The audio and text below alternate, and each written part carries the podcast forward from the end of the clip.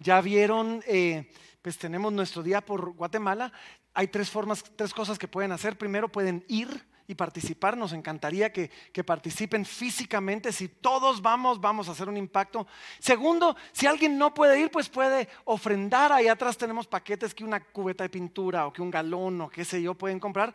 Pero lo ideal es que hagan las dos, que vayan y que compren el paquete. Así que pasen ahí, al final vamos a hacerlo. Y ahora, ¿cómo vieron? ¿Cómo vieron? Ya pasando a la palabra, estamos iniciando una nueva serie. Y esta es una serie de solamente tres semanas y la serie se llama 72. ¿Por qué 72? Bueno, tres días son 72 horas. Y vamos a estar enfocándonos en esos tres días en lo que Jesús murió, fue sepultado y resucitó. 72 horas que cambiaron verdaderamente la historia del mundo. Ahora, no solo, bueno, no solo fueron 72 horas, toda esa semana fue una semana intensa. Esa última semana del ministerio terrenal de Jesús fue intensa. Déjenme contarles un poquito. Y en esta serie nos vamos a enfocar en esos tres días. Hoy vamos a ver el día de la muerte de Jesús. Próximo domingo va a ser interesante. Vamos a ver qué pasó en los discípulos y en todas las personas mientras Jesús estuvo sepultado. Y después vamos a ver el día de resurrección, pues la resurrección de nuestro Señor Jesucristo. Pero déjenme retroceder unos días antes, porque todo comienza, y las celebraciones tradicionales comienzan el domingo, el domingo anterior, el domingo, ¿cómo se llama? De Ramos. Y le llamamos el domingo de Ramos porque Jesús ese día entra a Jerusalén. Entra a Jerusalén sentado en un burrito, en un poino de asno, dice. Y era la forma en que un rey entraba cuando venía a hacer paz con la ciudad. Cuando, el rey venía a conquistar, entraba en un caballo blanco, así es como Jesús regresa. Pero cuando Jesús vino, entró en un, burro diciendo, es un rey que viene a hacer paz. Y entró y cuando comienza a entrar, la gente lo recibe con alabanza, osana al hijo de David. Y comienzan a recortar ramas de los árboles y las ponen a sus pies para que Jesús pasara por encima de ellas. Por eso se llama el Domingo de Ramos. Ahora, no estoy, no estoy 100% seguro, lo estuve leyendo. Algunas tradiciones dicen que es al día siguiente, otras dicen que es el mismo día. Pero ya sea el mismo domingo o el día lunes, Jesús entra al templo y entra al templo y, algunos recuerdan la historia, voltea las mesas de los cambistas, comienza a sacar a la gente, el celo de, su casa lo consume y dice, y dice que, que Jesús le decía, mi casa será llamada casa de oración y ustedes la han convertido en una cueva de ladrones. Jesús voltea las mesas y, bueno, hace todo un gran espectáculo. Y al día siguiente, ya vamos en lunes o martes, dependiendo cómo vayamos contando, eh, tenemos varias, varias cosas que Jesús hace. Primero, algunos conocen la historia donde Jesús maldice la higuera estéril. Jesús maldice la higuera estéril y después se le acercan algunos, algunos de los fariseos, de los sacerdotes a confrontarlo y le dicen, ¿de dónde tienes la autoridad para hacer todo lo que estás haciendo? Y Jesús les contesta, díganme ustedes primero, ¿con qué autoridad predicaba Juan el Bautista? ¿Con de Dios o de los hombres? Y como ellos no le contestan, Jesús dice, pues yo tampoco les digo, vaya. Y entonces Jesús no les dice, pero ese mismo día ya toma a sus discípulos aparte y comienza a hablarles de las señales antes del fin. Y van a haber guerras, rumores de guerra, todo esto lo saben ustedes. Y cuenta dos de las parábolas más famosas. La parábola de las diez vírgenes y la parábola de los talentos. Al día siguiente, ya vamos por martes o miércoles otra vez, dependiendo cómo estemos contando, comienza el complot por atrapar a Jesús. Los sacerdotes se reúnen, comienzan a hacer todo este complot. Judas entra a la escena y Judas ofrece que por 30 piezas de plata él va a entregar a Jesús. Y, y arman todo este complot. Y en la noche Jesús está cenando y una mujer, una mujer se acerca con un perfume, con un perfume caro, un perfume especial y comienza a ungir a Jesús con el perfume. Judas brinca diciendo eso se lo podríamos dar a los pobres y Jesús dice, déjala, ella me está preparando a mí para mi sepultura. Al día siguiente, jueves, o miércoles, dependiendo cómo, cómo contemos, Jesús cena con sus discípulos, la última cena. En esa cena, ustedes se recuerdan, Jesús instituye la cena del Señor. Eh, Juan se recuesta sobre su pecho. Jesús, Jesús le anuncia a Pedro que, que Pedro lo iba a traicionar. Y a media cena, Judas se levanta y se va. Va a traer a la gente. Y Jesús, cuando termina la, cena, se va al jardín de Getsemaní y ahí comienza a orar. Él ya sabe lo que viene, él ya sabe lo que va a pasar. Y él comienza a orar, Padre, si es posible que pase de mí esta copa, pero que no sea como yo quiero, sino como tú. Y mientras él está orando, de repente llega Judas con, una, con un equipo de soldados y atrapan a Jesús. Pedro saca la espada, comienza a cortar orejas. Jesús lo, lo regaña y le dice que los dejen y se llevan a Jesús. Y esa misma noche se reúne el concilio y comienza a juzgar a Jesús. Y llegan a una conclusión, Jesús debe morir. Y al día siguiente, día jueves, Jesús es llevado ante Pilato y muere, jueves o viernes. Y, déjenme solo hacer un paréntesis aquí, dependiendo cómo contemos, la tradición, y en Semana Santa celebramos la muerte de Jesús el día viernes, pero cuando celebramos el día viernes nos falta un día. Porque Jesús estuvo muerto por tres días y tres noches. Y ahí nos falta una noche. Entonces, hay una explicación bíblica, hay una explicación bíblica, tiene que ver con la Pascua, tiene que ver con la fiesta y no es, no, no hay ninguna contradicción, pero no voy a hablar de eso el día de hoy, vamos a hacer un podcast de eso solo para comunicarles, pero yo personalmente creo que Jesús fue crucificado el día jueves, pero digamos jueves o viernes, de, no nos vamos a pelear con todos, así que digamos jueves o viernes, Jesús es entregado, es crucificado el sábado, pasa el día en la tumba y el domingo Jesús resucita. Ahora, en esta, en esta serie nos vamos a enfocar en esos últimos tres días. Viernes, sábado, domingo o jueves, viernes, sábado y domingo. Sí, nos vamos a enfocar en, esos, en esas 72 horas. Y lo vamos a hacer siguiendo la narración de Mateo, el, el, evangelista Mateo en el capítulo 27 y 28. Eso va a ser nuestro texto, nuestro texto base. Ahora, el día de hoy, el día de hoy vamos a ver su crucifixión y, su juicio, pero no solo vamos a ver lo que pasó. Yo quiero que veamos varias cosas. Ah, en, en, medio de todo esto hubieron grupos de personas que interactuaron con Jesús en ese día de una o de otra manera en esta historia. Y vamos a ver primero cómo fue su interacción. Después de ver cómo fue su interacción, vamos a ver cuál fue su reacción ante ver a Jesús crucificado. Y después vamos a ver cómo tú y yo, cómo nosotros nos parecemos, nos identificamos con estas personas y cómo deberíamos nosotros responder ante ver a Jesús crucificado. Porque al final del día, Jesús crucificado genera pasiones, genera opiniones y el apóstol Pablo lo sabía. El apóstol Pablo le escribió a los colosenses y les dice, eh, no, eh, el apóstol Pablo le escribió a los corintios, perdón, y les dice, pero nosotros en 1 Corintios 1.23, en 1 Corintios 1.23 le dice, pero nosotros predicamos a Cristo crucificado. Y después nos dice, para los judíos ciertamente tropezadero y para los gentiles locura. Mas para los llamados, así judíos como griegos, Cristo, poder de Dios y sabiduría de Dios. ¿Saben qué nos dice esto? Cuando vemos a Jesús crucificado, la gente responde de diferentes maneras. Para unos tropezadero, para otros locura, pero para nosotros es el poder de Dios. Y eso es lo que vamos a ver el día de hoy precisamente en esa historia. Así que acompáñenme a Mateo capítulo 27. Hoy vamos a leer todo el capítulo, Así que yo les voy a ir narrando la historia, les voy a contar la historia. Nos vamos a detener en algunos versículos que son muy importantes, porque si no serían 54 versículos los que leeríamos el día de hoy, así que no vamos a leer todo eso. Pero comencemos en el primero. Y nos dice, así dice eh, en Mateo 27, 1, nos dice, venida la mañana. Sea, entregaron a Jesús la noche antes, lo capturaron los ladrones, el concilio se reunió y dice, y venida la, mañana, todos los principales sacerdotes y los ancianos del pueblo entraron en consejo contra Jesús para entregarle a muerte.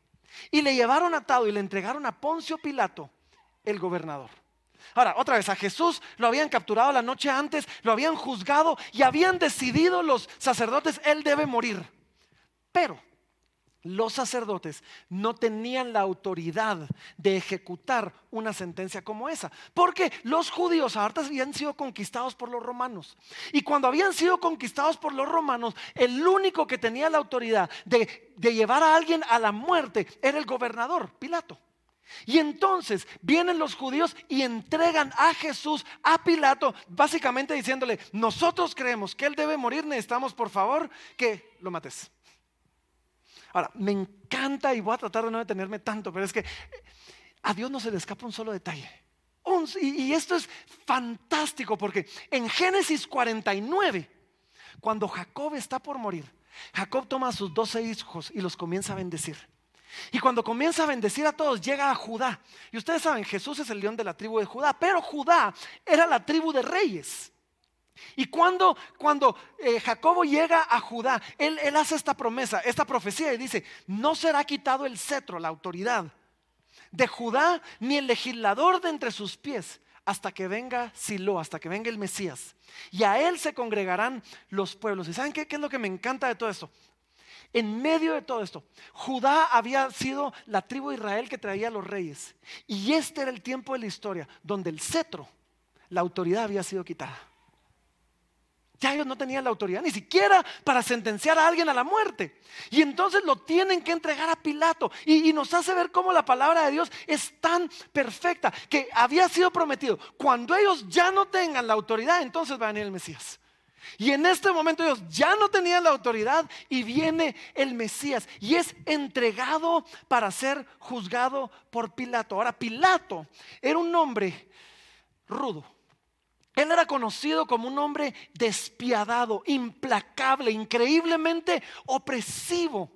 Los judíos lo detestaban. Sin embargo, su corazón estaba tan endurecido en contra de Jesús que estaban dispuestos a ir con este hombre que detestaban para que llevara a cabo su propia maldad.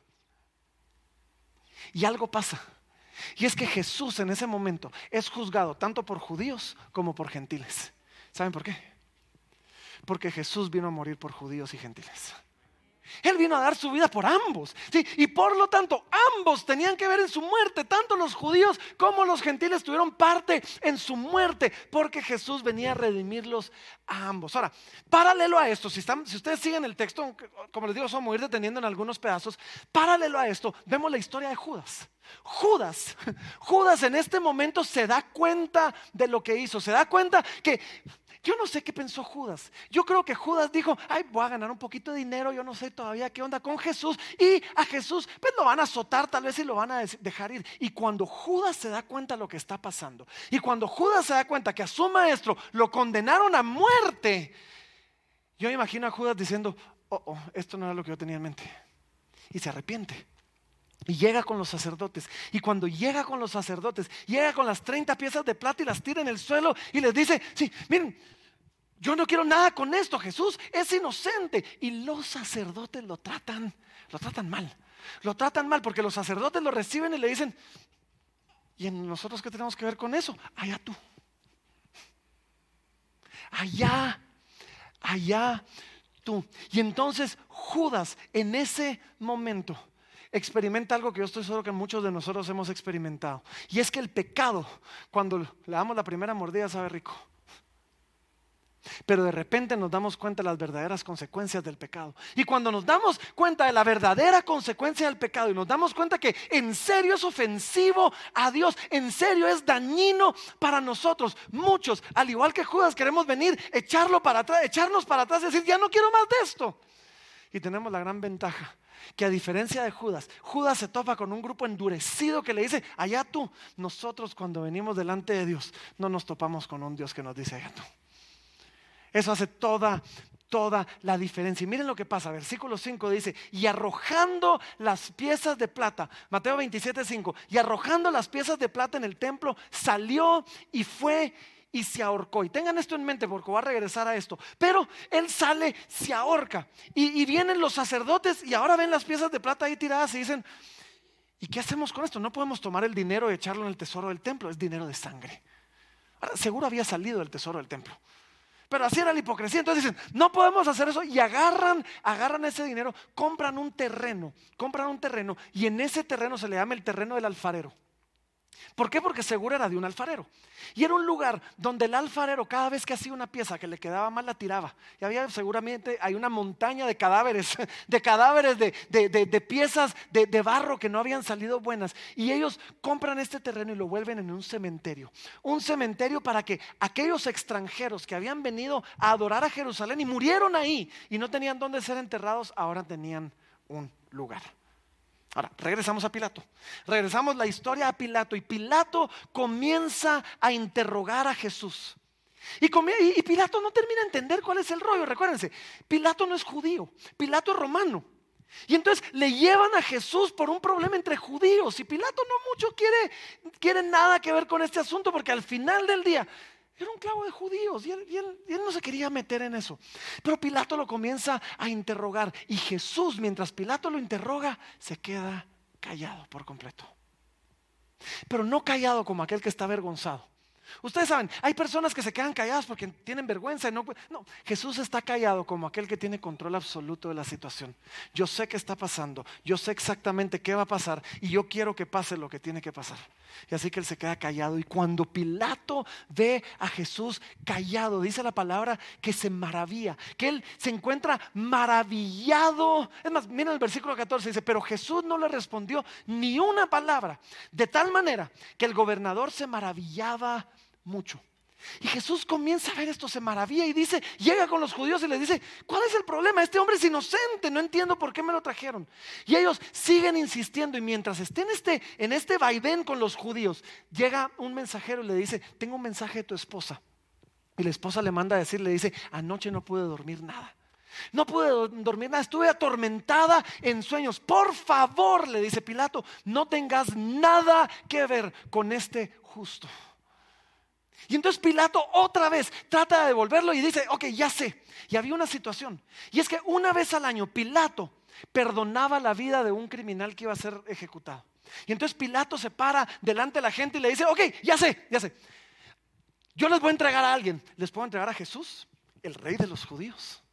O les puedo entregar a Barrabás, el rey de los ladrones. O sea, Barrabás era, era bárbaro. O sea, Barrabás era conocido como un ladrón famoso precisamente porque era, porque era un terrible. Y el pueblo entero comienza a aclamar que le suelten a Barrabás.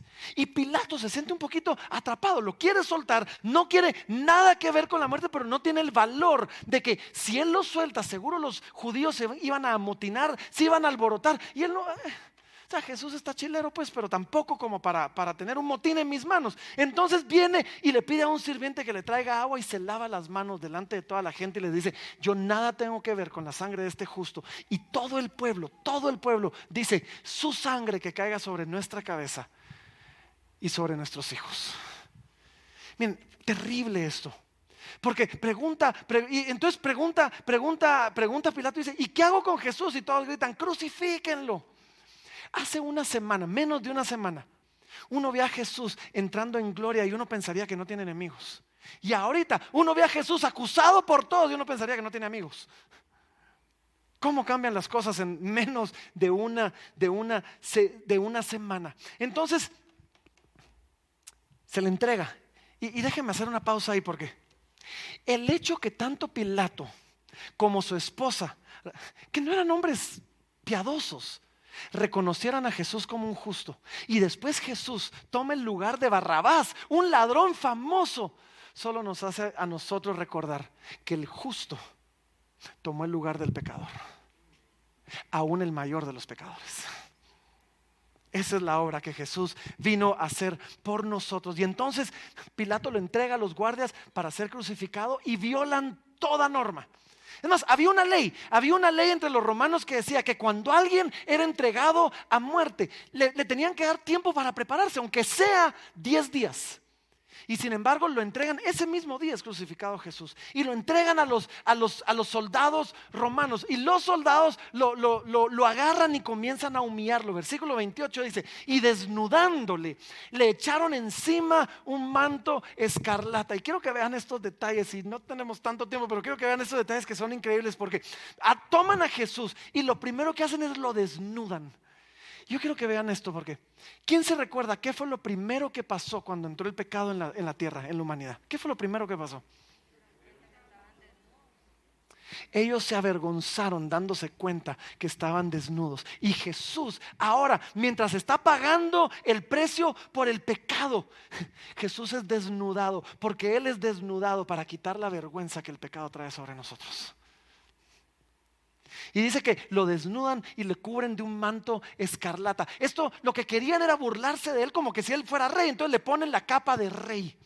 Sin darse cuenta, el profeta Isaías había dicho antes. El profeta Isaías nos, había dicho que aunque nuestros pecados, nuestros pecados fueran rojos como la grana, como la escarlata, Y Jesús es cubierto de nuestros pecados en ese momento. Cubierto de, nuestros pecados, se viste de nuestros pecados y comienza, ahí ya lo latiguearon, ya, ya, ya, ya, para este momento Jesús está sangrando. Y ese manto comienza a quedar cubierto de la sangre de Cristo. Y ese manto escarlata para nosotros representa no solo Jesús cubriéndose de nuestros pecados, sino su sangre lavando nuestros pecados, que ahora son blancos como la nieve. ¿Mm? Versículo 29 dice, y pusieron sobre su cabeza una corona tejida de espinas y una caña en su mano derecha, e hincando la rodilla delante de él, lo escarnecían diciendo, salve, rey de los judíos.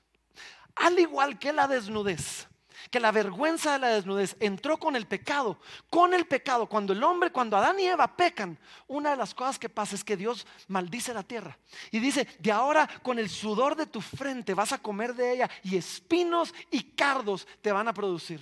Y Jesús es vestido en su frente con espinas por nosotros. Porque en ese momento Jesús está tomando la maldición que había sido proferida sobre la tierra. Y desde ese día, no es que el trabajo ya no sea difícil, pero ahora tú y yo podemos tomar nuestro trabajo como algo hecho ya no para hacer sin sentido, sino algo hecho con un propósito para honrar a Dios.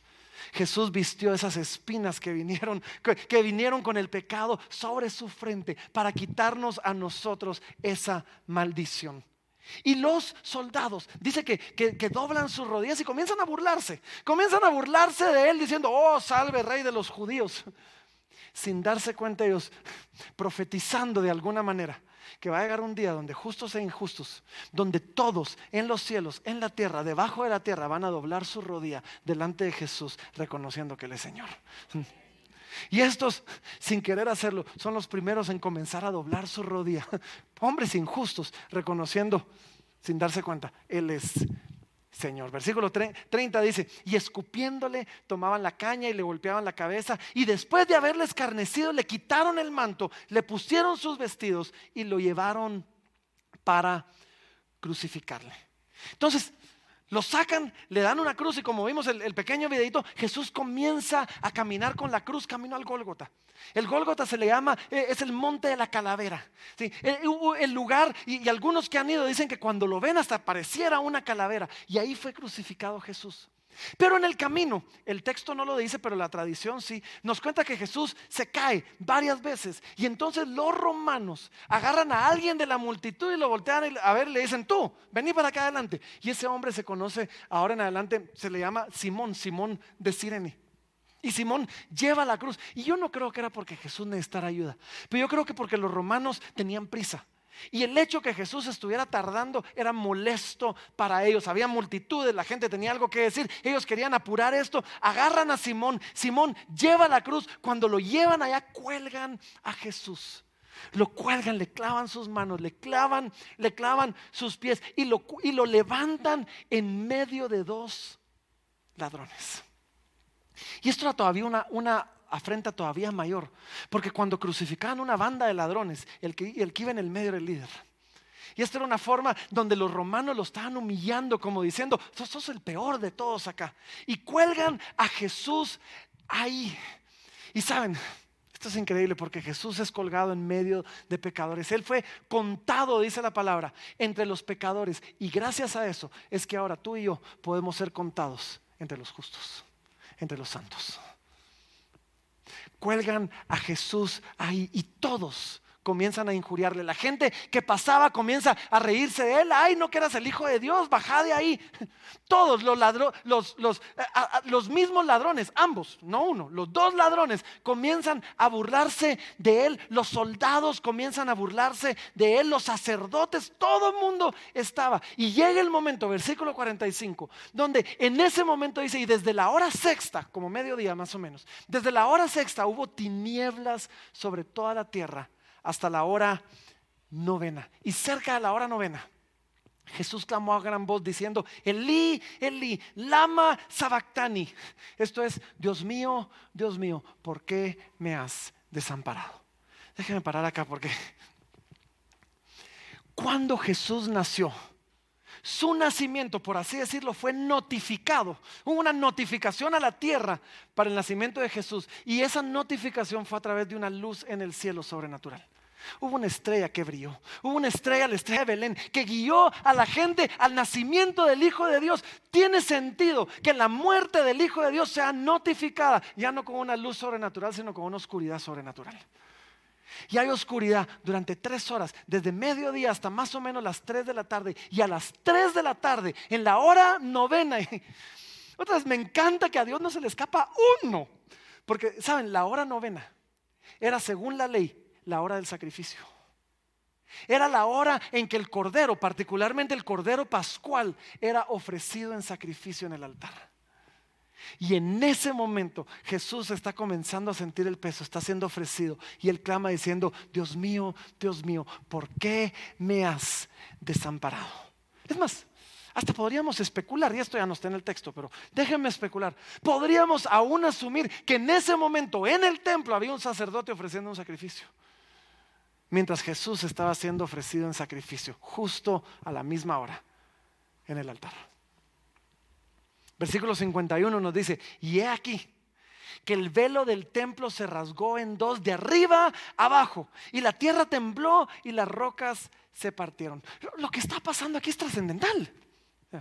El cielo se está moviendo, la tierra se está moviendo, el mundo está cambiando, en el espíritu están pasando cosas y en ese momento el velo del templo, que era una tela como de, como de unos 30 centímetros de grueso, se parte de arriba para abajo, significando primero es Dios quien la está partiendo.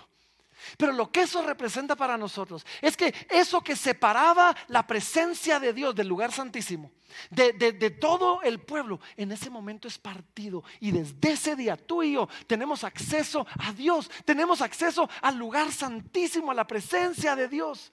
Antes, solo un hombre, el sumo sacerdote, una vez al año podía entrar. Ahora podemos entrar en todo momento delante del trono de la gracia para encontrar misericordia, en todo momento. Y esto también representa para nosotros que en ese momento esos misterios del Antiguo Testamento, esos símbolos comienzan a ser literalmente develados, desvelados. El velo que no nos dejaba ver lo que representaban fue roto. Y vemos nosotros que el propiciatorio, que el propiciatorio representaba a Cristo. Él es la gran propiciación por nuestros pecados. Vemos nosotros que el maná que había dentro del arca es Cristo porque Él es el pan de vida, que el cordero. Y, vemos cómo todo esto comienza a apuntar a que Dios tenía un plan desde antes de la fundación del mundo y que lo había dejado ahí. Y en ese momento el velo se nos comienza a caer para que comencemos a ver lo que pasa. y, y luego pasa algo increíble. Algo que estoy seguro que muchos aquí nunca han oído y los que lo han oído no saben ni qué hacer con eso, entonces no hacemos nada con eso. Es más, no se habla, ni, el autor ni Mateo nos cuenta mucho del tema. Los demás evangelistas ni mencionan esto. La historia, no, no he encontrado yo esto en ningún libro de historia. Y la iglesia, yo nunca he oído una prédica sobre esto. Y hoy no es el día para oír una prédica sobre esto, pero se los voy a contar. Se los voy a contar. Porque en el versículo 52 nos dice que en ese momento se abrieron los sepulcros y muchos cuerpos de santos que habían dormido se levantaron. Y saliendo de los sepulcros después de la resurrección de él, vinieron a la santa ciudad y aparecieron a muchos. ¿Quién, conocía ese dato de la historia? Es un dato bien extraño, ¿no? Es un dato de esos que uno dice así como que, ajá, ¿y qué pasó con esos muertos? ¿Y qué hice? No sabemos. Porque al final del día la Biblia existe para que Dios nos cuente lo que Él nos quiere contar de la historia, no para satisfacer nuestra curiosidad. y así que no hay mucho que decir, podemos especular.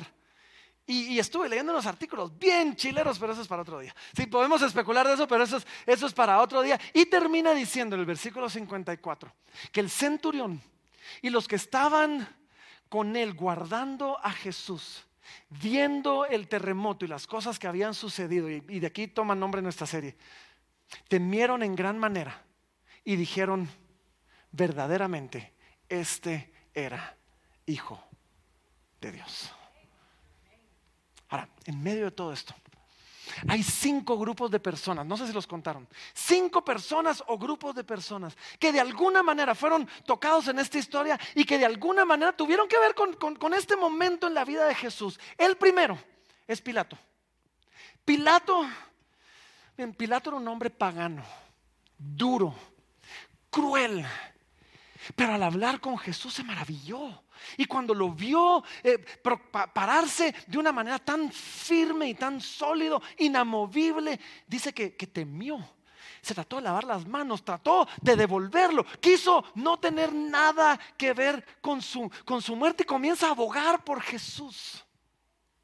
Pero a pesar de todo, le tiene más miedo a los judíos y lo entrega para ser crucificado. Pilato. Pilato es el tipo de persona que ve el carácter de Jesús. No sé si ustedes han oído gente que dice, ah, no, sí, Jesús era un gran maestro. Él fue un gran profeta. Pilato era el tipo de persona que ve el carácter de Jesús y quizás tiene respeto por Jesús, pero no se ha animado a dar el paso, a confiar en Él, a creer en Él. Aprecia más su carrera, aprecia más su reputación y no va a arriesgar ni su carrera ni su reputación por Jesús. Después de Pilato, vemos a Judas. Y Judas es un caso triste, triste y realmente fascinante. Con Pilato hay admiración, pero no transformación. Con Judas hay conocimiento, pero no entendimiento. Judas había pasado tres años con Jesús, caminando a la par de Jesús, yendo a donde Jesús iba, durmiendo donde Jesús dormía, escuchando las enseñanzas de Jesús y después lo traiciona. Judas no es el único que traiciona a Jesús. Pedro también lo traicionó. Pero cuando Judas lo traiciona, cuando falla y peca contra él, Judas comienza a dar pasos de arrepentimiento, pero los da en la dirección equivocada. Y cuando se arrepiente no corre a Dios, corre a los hombres. Y cuando se arrepiente, no se lanza sobre la gracia de Dios. Deja que su propia culpa lo aplaste. Judas había escuchado al maestro tres años. Judas había visto a Jesús extender la mano a pecadores. La mujer adúltera le había dicho, yo no te condeno. Y no entendió. No entendió. Y cuando le tocó enfrentar su propio pecado, en lugar de llegar con su maestro arrepentido diciéndole, Señor, perdón, deja que su culpa lo, deja que la condenación de los hombres y su propia culpa lo aplaste. Pedro también traicionó a Jesús. Pero Pedro corrió a Jesús. Pedro se tiró sobre la gracia. Judas se tiró sobre la culpa. Uno lo, vimos vivir y después ser el líder de la iglesia de una manera increíble. Y el otro pasó como el villano de la historia, por siempre. Hay demasiada gente que conoce acerca del Evangelio, pero no, no termina de entenderlo. Y cuando se encuentra con su pecado, en lugar de aceptar la gracia de Dios, se deja aplastar por la culpa. Después de Judas tenemos a los ladrones. Los ladrones son, es un caso fascinante porque ambos comienzan injuriándole, burlándose. La palabra nos dice que ambos, los dos, no uno, los dos. Pero luego uno de ellos entra en razón. Uno de ellos entra en razón y se da cuenta, no hombre, este no es como nosotros. Y lo único que él le dice es, Señor, acuérdate de mí cuando vengas en tu reino. Judas pasó tres años y no entendió el mensaje. El ladrón pasó 30 segundos y entendió. Y experimentó el mensaje donde Jesús le dice, hoy mismo, hoy mismo vas a estar conmigo en el paraíso.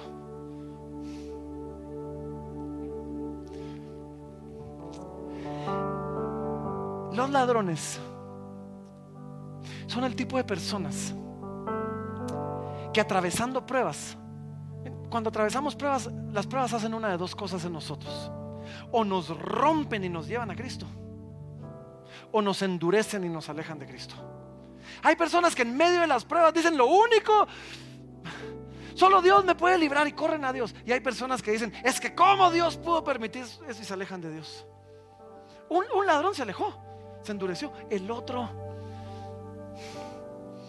hablando su corazón, y experimentó la gracia que una y otra vez habíamos visto a Jesús extender sobre todo aquel que ponía su confianza en Él.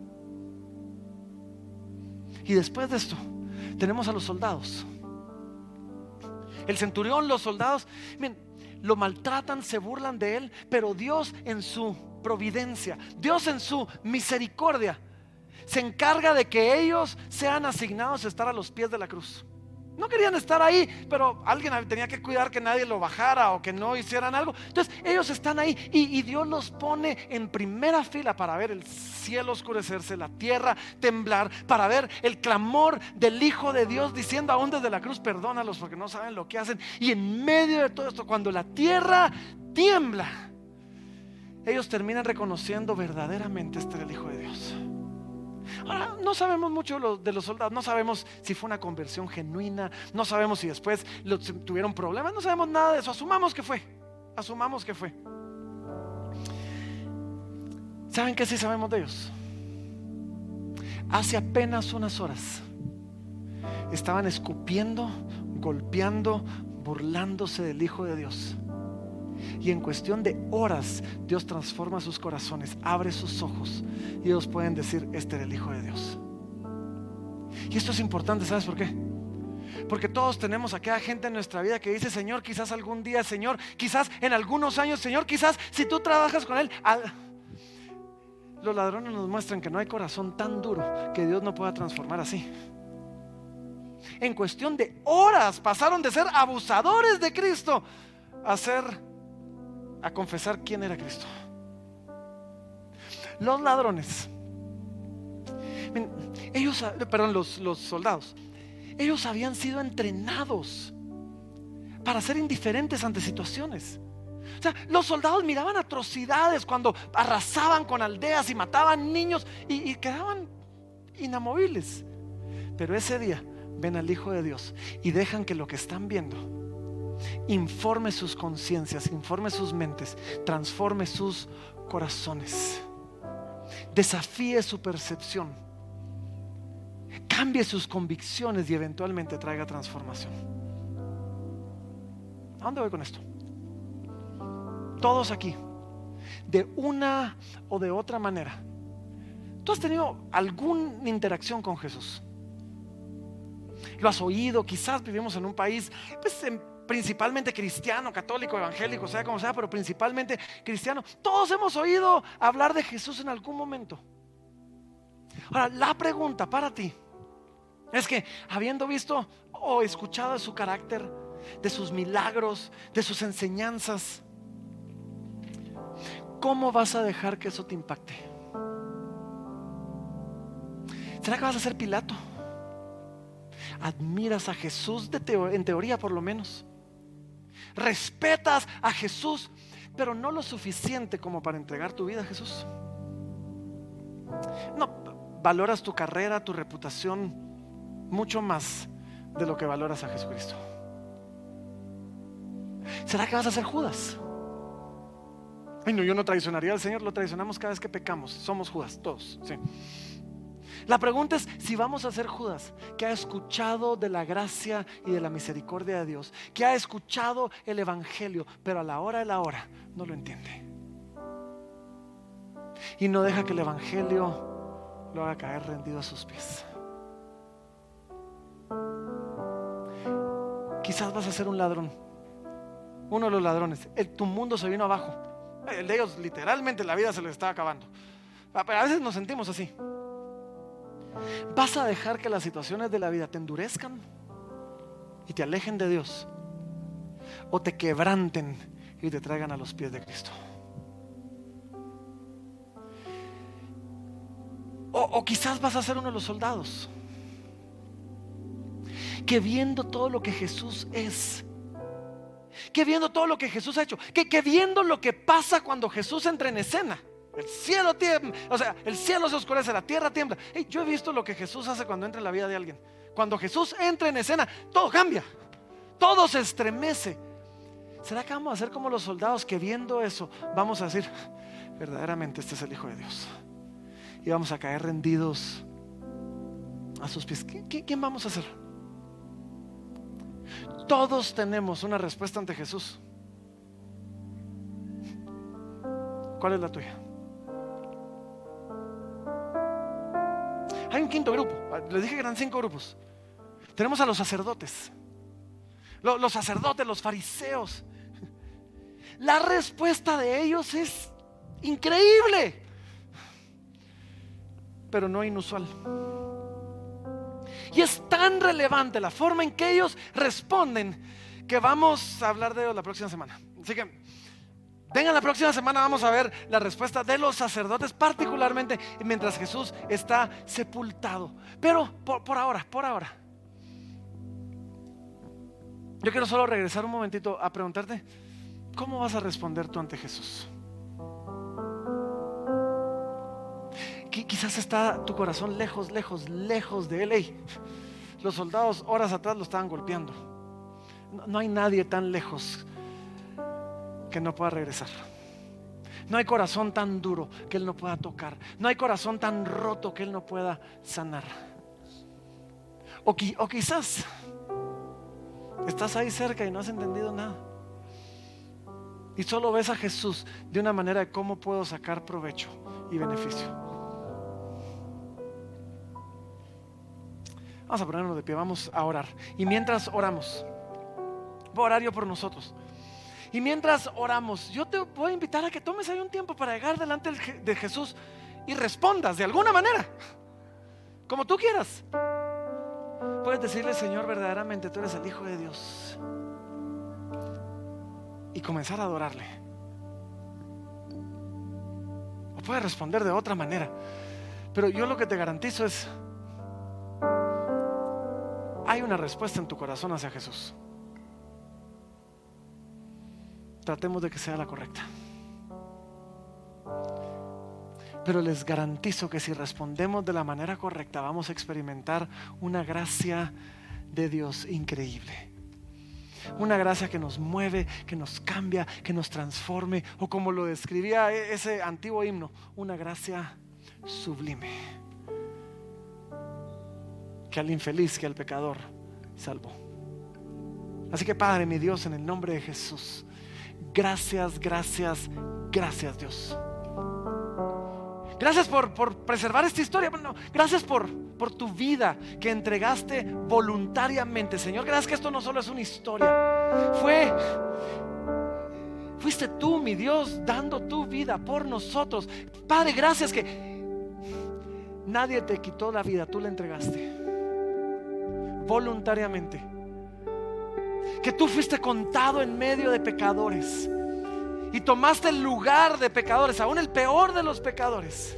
Tomaste nuestro lugar para que ahora podamos ser contados en medio de los santos, de los justos, de los escogidos, de los hijos. Te amamos, Señor. Señor, y aunque yo puedo responder solo por mí, no por la iglesia, yo hoy quiero simplemente reconocer que verdaderamente tú eres el Hijo de Dios. Y que como hijo tenemos la esperanza de que a través de, de ti podemos ser adoptados nosotros como hijos también. Permítenos, Señor, experimentar esa gracia, esa sublime gracia. Te lo pedimos, Padre, en el nombre de Jesús.